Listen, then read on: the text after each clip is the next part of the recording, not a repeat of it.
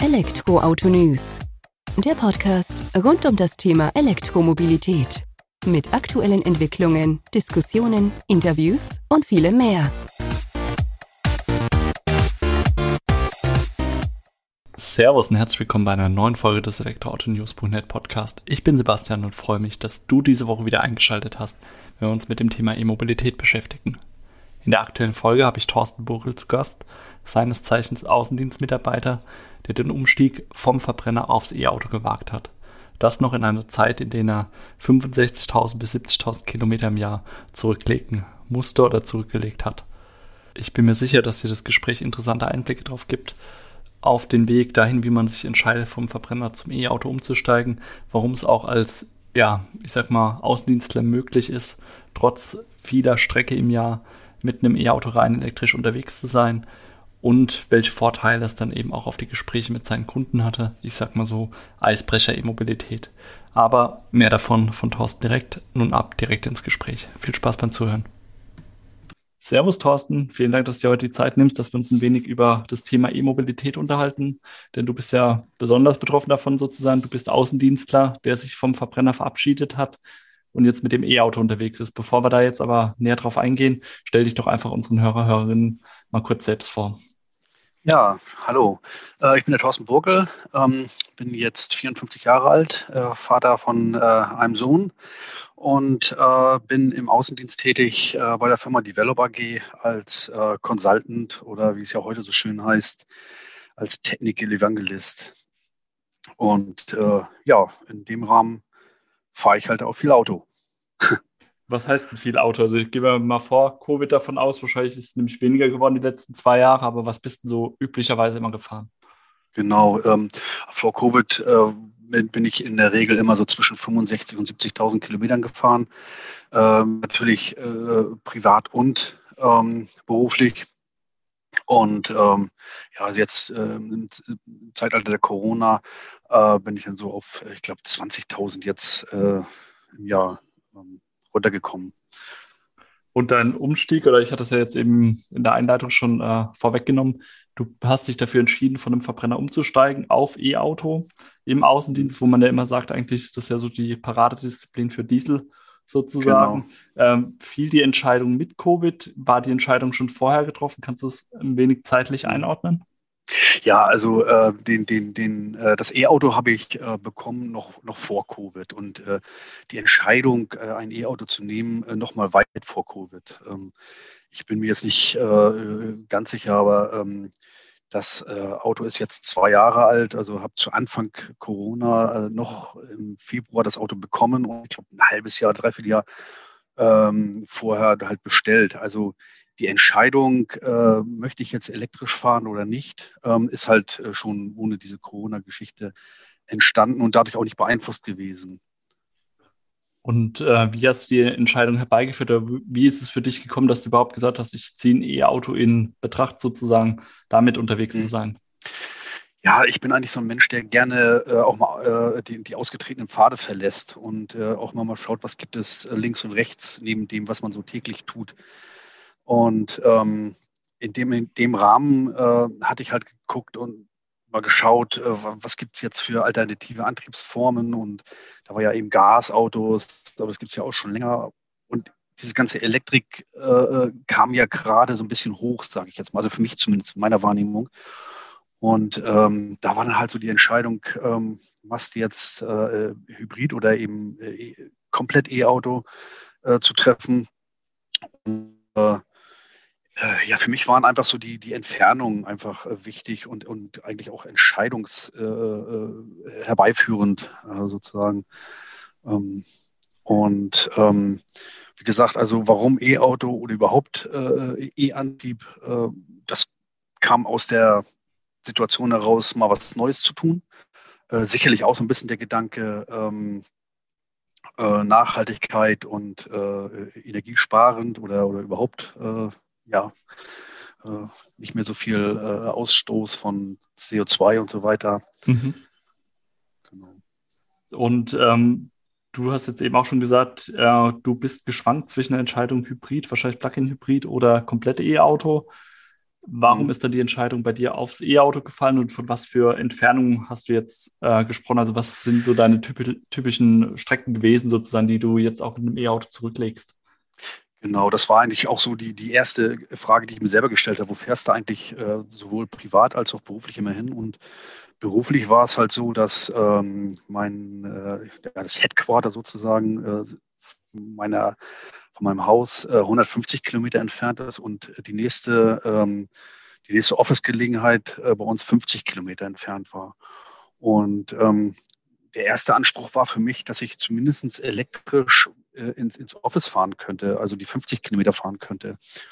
Und ähm, der, zu der Zeit gab es ja noch gar keinen äh, Hybriden, der überhaupt äh, irgendwie mal 50 Kilometer elektrisch fahren konnte. Und da war dann eigentlich relativ schnell der, der, ähm, der Hybrid eigentlich raus. Ähm, weil ich mir auch gesagt habe, äh, nee, wenn du das machst, dann willst du auch wirklich elektrisch fahren. Ähm, und beruflich, äh, Quatsch, privat, ähm, ähm, ja gut, da hat man natürlich die typischen äh, äh, Entfernungen, wenn man einkaufen fährt oder mal äh, die Schwiegereltern besucht. Ähm, das hätte man noch alles mit dem Hybriden schaffen können.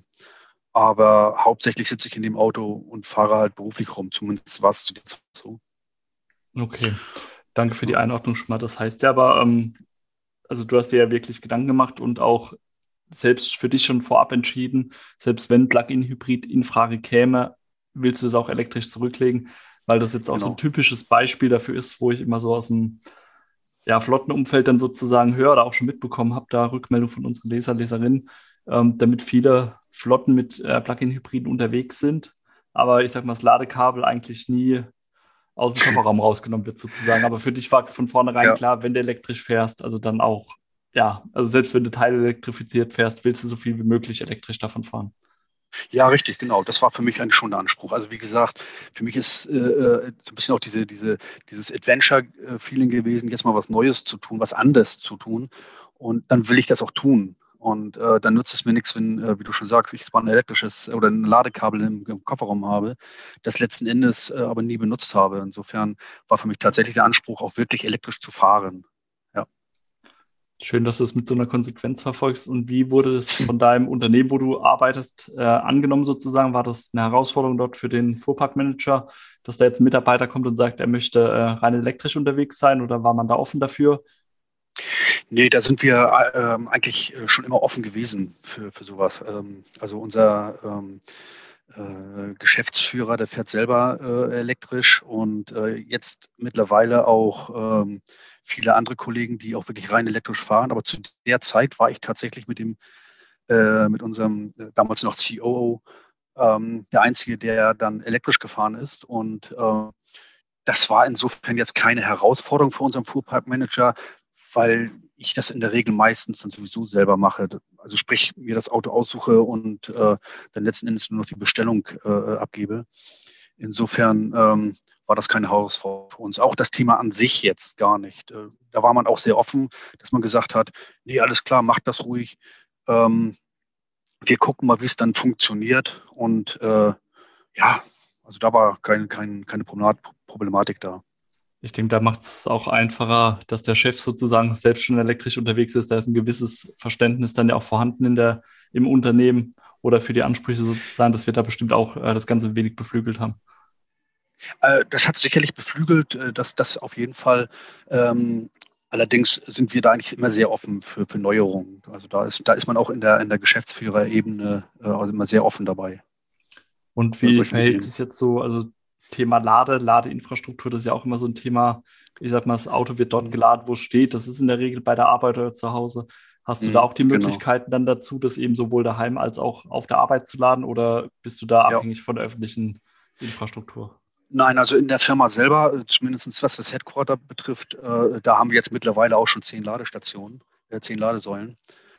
Ähm, das ging dann auch relativ schnell, dass man gemerkt hat, Mensch, das ist ein, äh, das, das, das, das ist jetzt keine, keine Eintagsfliege, die E-Mobilität. Das ist etwas, was äh, schon passieren wird, auch in der Zukunft. Und äh, da hat man dann schnell, ähm, selbst im münsterländischen Gescher in so einer Kleinstadt äh, dort schnell zwei, zehn Säulen hingebaut bei uns in der Firma. Und das ist ja gut, dass es dann auch so unterstützt wird und dass es dir da auch einfacher gemacht wird, wenn du unterwegs bist mit. Und mhm. wie ist es, also vielleicht äh, gehen wir darauf auch noch kurz drauf ein. Jetzt reden wir die ganze Zeit davon, dass du rein elektrisch fährst. Was fährst du denn elektrisch? Das interessiert unsere Hörer, Hörerinnen bestimmt auch. Äh, welches Auto oder wie viele Kilometer? Nee, welches Auto, genau. Kilometer kommen wir bestimmt nochmal drauf. Ja, genau. Ähm, ich fahre jetzt den äh, Audi e-tron. Ähm, mhm. Der, der, der ersten Stunde sozusagen, also stimmt nicht ganz, aber einen der ersten äh, E-Trons. Ähm, genau, und bin jetzt eigentlich fast, ich müsste jetzt fast schon wieder bestellen, glaube ich, dass man wieder dann, äh, weil wir alle drei Jahre ja neuen äh, Firmenwagen bekommen. Da dürftest du in der aber Tat jetzt, ja. Äh, was bestellst du denn nochmal? Sorry. Nee, nee, ich sag ja, müsste man jetzt tatsächlich neu bestellen. Ja, genau, richtig. Und vor allem mit den Lieferzeiten, die ja dann aktuell jetzt auch immer eher mhm. länger als kürzer werden, wäre es wahrscheinlich ja. tatsächlich ein guter Zeitpunkt. Und genau. du hast für dich jetzt auch schon entschieden oder festgehalten, das nächste Auto wird auch wieder elektrisch. Definitiv. Ähm, äh, ich weiß noch nicht was, aber ähm, also da bin ich mir relativ sicher, dass das wieder, äh, wieder ein E-Auto wird, ja. Jetzt hattest du vorhin gesagt, äh, zu Eingang, du bist früher vor Covid 65 bis 70.000 Kilometer im Jahr gefahren, privat als auch beruflich mhm. zusammen eben. Mhm. Und du bist ja auch schon vor Covid umgestiegen auf das E-Auto. Mhm. Ähm, wie waren da deine Erfahrungen dann im Alltag mit dem Fahren? Ich meine, Benziner wissen wir, kannst rein, gehst relativ schnell tanken dann ähm, wenn du die nächsten Kilometer runterkloppen willst, hast du das gut integrieren können in deinen beruflichen und auch privaten Alltag, das E-Auto?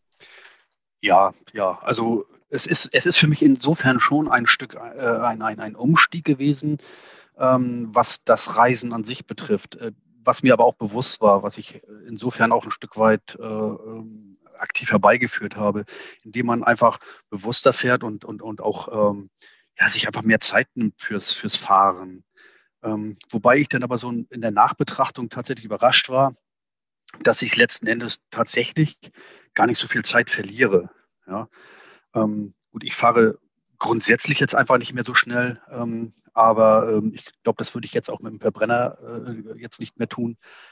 Aber ähm, was das Integrieren in den, den, den, den Reisealltag äh, betrifft, da hat das erstaunlicherweise echt gut geklappt. Ähm, ich habe natürlich so angefangen, wie man sich das vielleicht so als Einsteiger in die E-Mobilität äh, jetzt gerade vorstellt, dass man ja fast schon die kleinste Reise oder kleinste Fahrt, die man macht, äh, in einer App äh, minutiös vorplant und so weiter, um zu gucken, schaffe ich das äh, mit, der, mit dem Akku und so weiter und so fort. Das habe ich zu Anfang natürlich auch alles gemacht.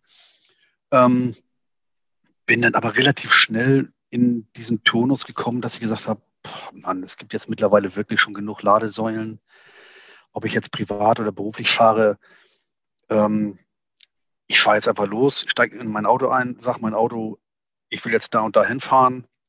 Und dann sagt er mir schon, pass auf, das schaffst du gar nicht. Fahr mal da und da zum Laden hin. Und äh, die, die, die, die Autos und die Apps sagen einem heutzutage ja schon, dass diese Ladesäule auch gerade frei ist. Und insofern fahre ich jetzt mittlerweile tatsächlich nochmal deutlich entspannter los. Ähm, immer noch mit einem zeitlichen Puffer, muss ich dazu sagen. Ähm, aber das hat sich eigentlich sehr gut ein, ein, ein, eingegroovt sozusagen. Vielen Dank für die Erfahrung schon mal. Du sagst jetzt, ähm, du fährst bewusster, du nimmst dir mehr Zeit fürs Fahren, auch mit diesem zeitlichen Puffer natürlich klar für Herausforderungen, die vielleicht dann doch mal an der einen oder anderen Ladestation auf sich warten lassen sozusagen. Aber mhm. hört sich auch für mich so an, als ob es generell einfach ein entspannteres Fahren ist und eine andere, positivere Qualität vom Fahren. Ja, definitiv. Das, das ist für mich so. Wie gesagt, ähm, im Endeffekt die Entscheidung, ein E-Auto zu fahren, ist für mich eigentlich einhergegangen mit der Entscheidung, insgesamt ruhiger zu, zu reisen. Ähm, man, man, man, kennt ja dieses klassische Bild, oder der eine oder andere wird es vor Augen haben, der Außendienstler, der jetzt äh, von einem Termin zum nächsten hetzt ähm, was sicherlich auch manchmal so war früher. Ähm, aber im Endeffekt eigentlich nur äh, aus der Persönlichkeit heraus ge getrieben, weil man das einfach macht und nicht, weil man es machen muss. Ich mache es jetzt mittlerweile anders, fahre insgesamt langsamer und, und, und ruhiger. Ähm, aber wie gesagt, man muss sich dann trotzdem natürlich mal eine halbe Stunde mehr Zeit nehmen zum Fahren dann. Aber, aber im Endeffekt ist das Reisen für mich ruhiger geworden, einfacher geworden. Und vor allem, wenn du dann auch entspannter beim Kunden ankommst, sozusagen, ist es ja auch nochmal für die dortige Verhandlungen, für die dortigen Gespräche wahrscheinlich äh, von Vorteil richtig. sozusagen. Richtig, richtig, genau, genau. Wenn man dann äh, nicht diesen gehetzten Eindruck dann sozusagen hinterlässt und der Kunde das Gefühl hat, oh, jetzt ist mal einer von vielen an dem Tag sozusagen, die abgeklappert werden, sondern ja, man merkt, genau. der ähm, Außendienstler sozusagen kommt relativ entspannt dann auch vor Ort an. Ja, und vor allem auch das, das, äh, das Weiterreisen dann. Ne? Das ist ja auch oftmals, da, da merkt man das dann vielleicht als, als Außendienstler nochmal selber mehr, wenn man dann äh, zum Ende des Termins auf die Uhr guckt und sagt, Mensch, hm, jetzt muss ich mal, mal irgendwie, ich muss jetzt auch echt los und hin und her. Selbst wenn dann gerade in, der, in einem Verhandlungsgespräch ist, ähm, wo, wo man vielleicht nochmal 10 oder 20 Minuten bräuchte. Ne? Ähm, das, das ist dann vielleicht mal die nächste positive ähm, Geschichte dazu. Und ähm, so deine Erfahrung generell dann, wenn du unterwegs bist mit dem E-Auto, mit dem Laden, hast du gesagt, du verlässt dich da mittlerweile auf die Apps, auf die äh, mhm. äh, Programme sozusagen, Software, die im eigenen Fahrzeug ist. Mhm. Ähm, die Erfahrungen damit sind gut oder hattest du da auch schon vielleicht gerade zu Beginn Herausforderungen mit, dass du dann auch mal vor Ladestationen standest, die zwar im System vorhanden waren, aber dann tatsächlich nicht angefahren werden konnten? Oder gab es da Probleme, sage ich mal, mit dem E-Auto im Alltag, die sich dann das eine oder andere Mal doch gezeigt haben? Ja, ja, also jetzt äh, äh, blauäugig äh, zu sagen, das ist jetzt alles doch äh, viel, viel besser, äh, als, als man äh, das so im, in den Medien hört, ähm, das wäre jetzt eher sehr blauäugig. Wir, sind, wir standen schon einige Male vor, vor einer Ladesäule, wo die nicht funktionierte oder ähm, man wurde zu einer Ladesäule gebracht, die noch gar nicht in, in Betrieb war oder sowas. Ähm, also das ist mir jetzt in zwei Jahren vielleicht mal, ich weiß nicht, vielleicht fünf, sechs Mal passiert, aber ähm, daraus habe ich im Prinzip gelernt, dass ich auch vielleicht hm, fünf Minuten vorher mal anhalten kann und laden kann oder eine halbe Stunde vorher laden kann oder wie auch immer. Also sprich, äh, das Auto sagt mir, ich soll jetzt in, in, in 100 Kilometer laden und äh, ich sehe aber 20 Kilometer vorher eine Ladesäule, die frei ist, dann fahre ich halt da einfach ran und nehme die. Ne? Sprich, du aber, denkst da einfach nochmal noch eine Spur mit sozusagen von dir aus und sagst dann gut, ähm, wenn es die Möglichkeit vorher gibt, da muss ich nicht bis auf den letzten Drücker warten, bis ich wieder Energie in meinen Akku reinbekomme, sondern ich lade dann eben, wo es auch möglich ist, auf dem Weg dorthin. Ja, genau, genau. genau. Der hört sich vernünftig an. Und so von deiner, von deinem Umfeld her, wirst du von Kunden drauf angesprochen? Ist das ein Thema oder wird das mittlerweile da auch ähm, gar nicht mehr so wahrgenommen? Doch, das ist nach wie vor noch ein Thema und äh, ist eigentlich immer auch ein, ein guter Gesprächseinstieg, oftmals sogar bei Kunden. Ähm, wenn man dann sagt, Mensch, ich äh, bin jetzt äh, äh, relativ entspannt angekommen, habe sogar noch eine Ladesäule gefunden, dann wird natürlich schnell gefragt, wieso Ladesäule? Fahren Sie denn einen Hybriden oder so? Und dann, äh, nee, dann geht auch immer die Diskussion beim Kunden so ein bisschen äh, auf, auf persönlicher Ebene dann auch los. Also es wird wahrgenommen und es wird auch tatsächlich äh, oftmals positiv wahrgenommen, ja.